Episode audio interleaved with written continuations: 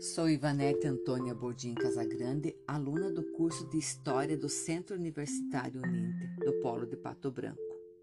Resolvi gravar este podcast com o título Tem vida depois da morte? Será que tem?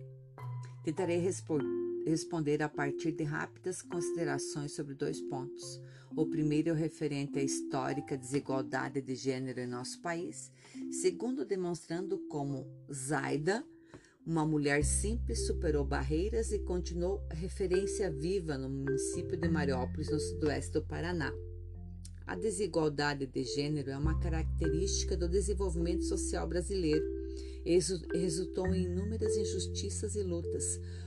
Por muito tempo, as mulheres foram submetidas ao domínio dos homens no modelo da família patriarcal sendo-lhes negado, por exemplo, ao, o acesso ao estudo formal, ao trabalho fora de casa, ao domínio do próprio corpo, à participação nos negócios, na política e nos ofícios religiosos.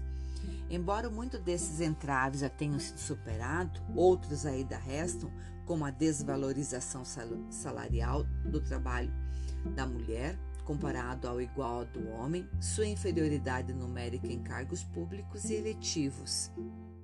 Algumas mulheres, no entanto, conseguiram romper essas barreiras e se tornaram referência, além do seu tempo, como ocorreu com a senhora Zaida.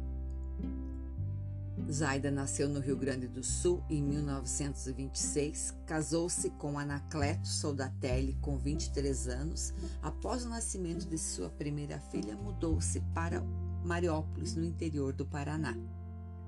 Logo que chegou na cidade, já fez amizade com o pároco e as religiosas do município, onde desempenhou o cargo de cursilista e logo começou a frequentar o coral municipal junto com as irmãs franciscana. Ali ela foi cofundadora do hino municipal e ajudou a criar o coral municipal. Tais ações ressaltaram seu interesse pela promoção da cultura e da arte, mesmo sendo sua formação formal restrita ao segundo ano primário mas ela soube suprir pela paixão que sempre alimentou pela leitura. Sua vontade de aprender levou a cursar educação física por correspondência, tornando-se a primeira professora da disciplina no município. Em 1965, por questão legais, teve que parar de lecionar e partiu para um outro projeto, a biblioteca do colégio. Ali permaneceu por 42 anos. Logo no início, a função de bibliotecária não existia e ela trabalhou voluntariamente durante muitos anos. Aos poucos, fez da biblioteca uma referência de estudo e de cultura a serviço de professores e alunos da comunidade. Quando professores solicitavam pesquisa de seus alunos, não havia necessidade de mencionar bibliografia. Era só encaminhá-los à biblioteca. Zaid indicava-lhe não somente os livros a serem consultados, mas também as páginas a serem lidas. Tamanha era sua competência.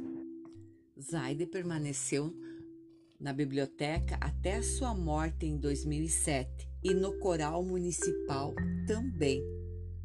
O reconhecimento da comunidade mariopolitana pelos seus serviços veio através da Lei Municipal número 20, de 20 de julho de 2010, que criou a Biblioteca Pública Municipal Zaide Berton Sodatelli, em cuja entrada sua memória permanece impressa em placa de bronze, estampado sua fotografia de mulher que soube vencer barreiras e continuar a viver além do seu tempo.